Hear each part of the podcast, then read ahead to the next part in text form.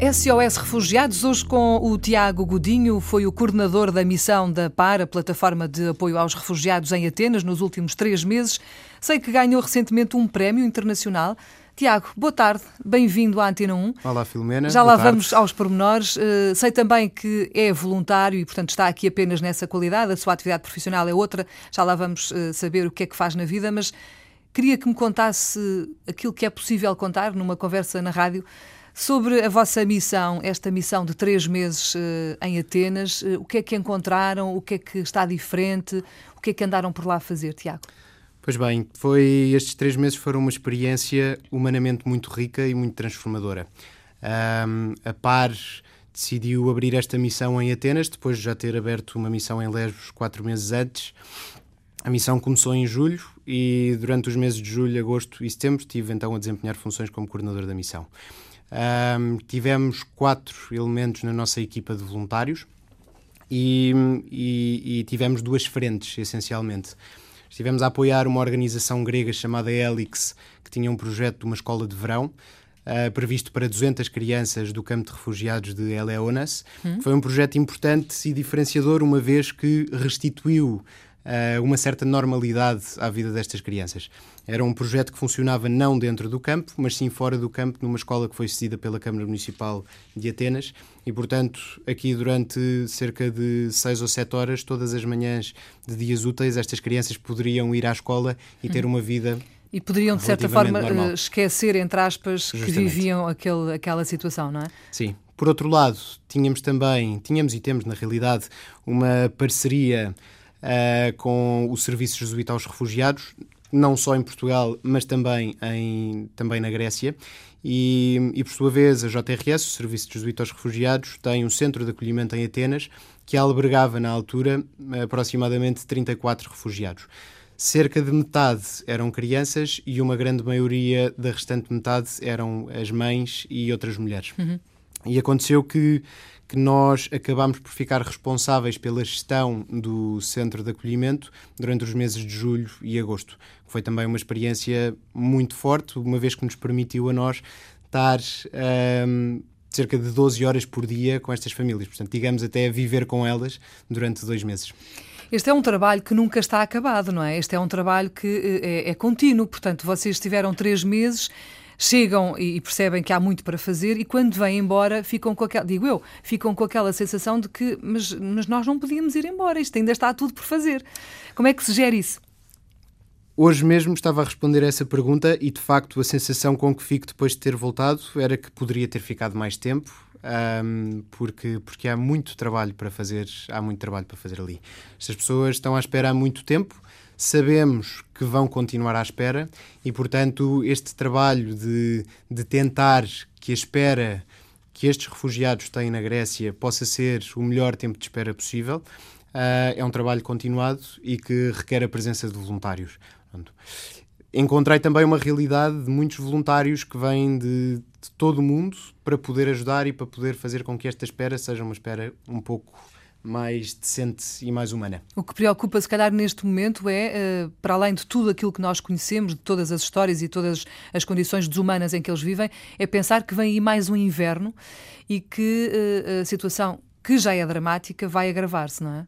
Sim, sem dúvida alguma. Um, há, há uma crescente preocupação relativamente a esse tema na Grécia ainda que os dados de chegadas relativamente àquilo que foram no ano passado, hoje em dia sejam bastante diferentes.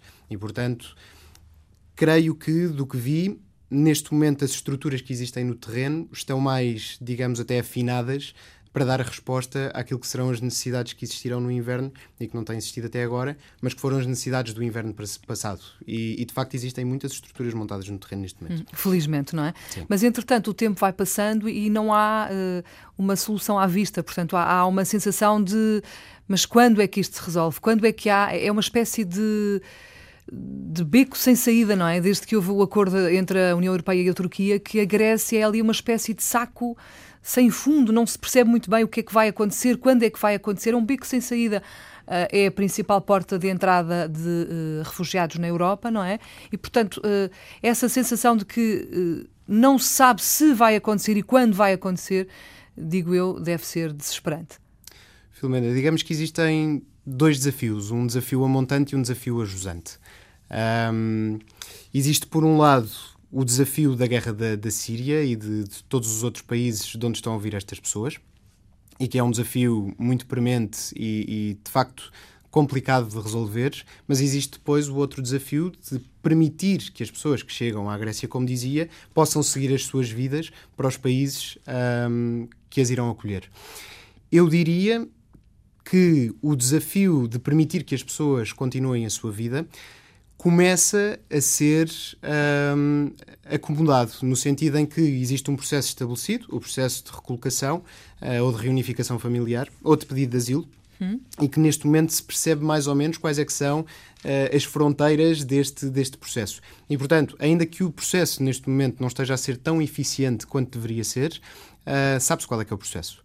Por outro lado, para, para a resolução do problema na Síria e nos países de origem, uh, ainda há muito caminho a fazer para que, para que esse desafio possa ser resolvido. Basta olhar, por exemplo, para a situação em Alepo, não é?